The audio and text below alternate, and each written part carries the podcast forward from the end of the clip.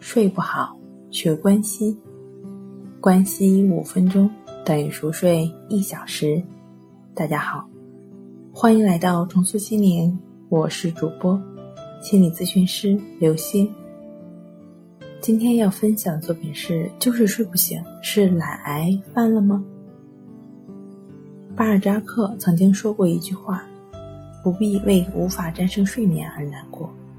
而他自己的确也是一名不断向睡眠发起挑战的斗士。作为一名作家，巴尔扎克有着极具传奇色彩的工作习惯。他每天喝三十杯咖啡来让自己保持清醒，然后通宵达旦的工作。那么，睡眠真的是可以战胜的吗？显然，很多人都认为是的。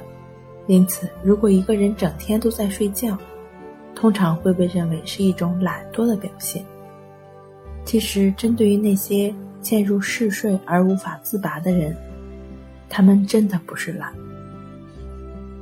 其实，我们忽略了一群人，他们就是那些陷入嗜睡状况而无法自拔的人。他们往往被认为是懒惰的，怎么都睡不醒的。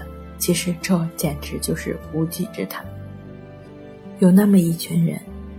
由于陷入了嗜睡状况而无法自拔，他们绝对不是因为懒惰而睡不醒的。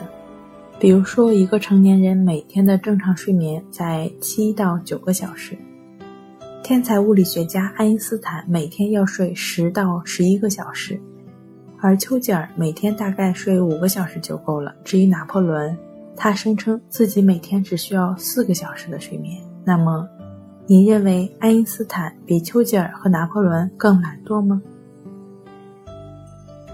因此呢，我们每个人的情况不一样，每个人都有各自的特质，遵循相对正常的睡眠习惯，安心入睡，才能获得健康的身心状态。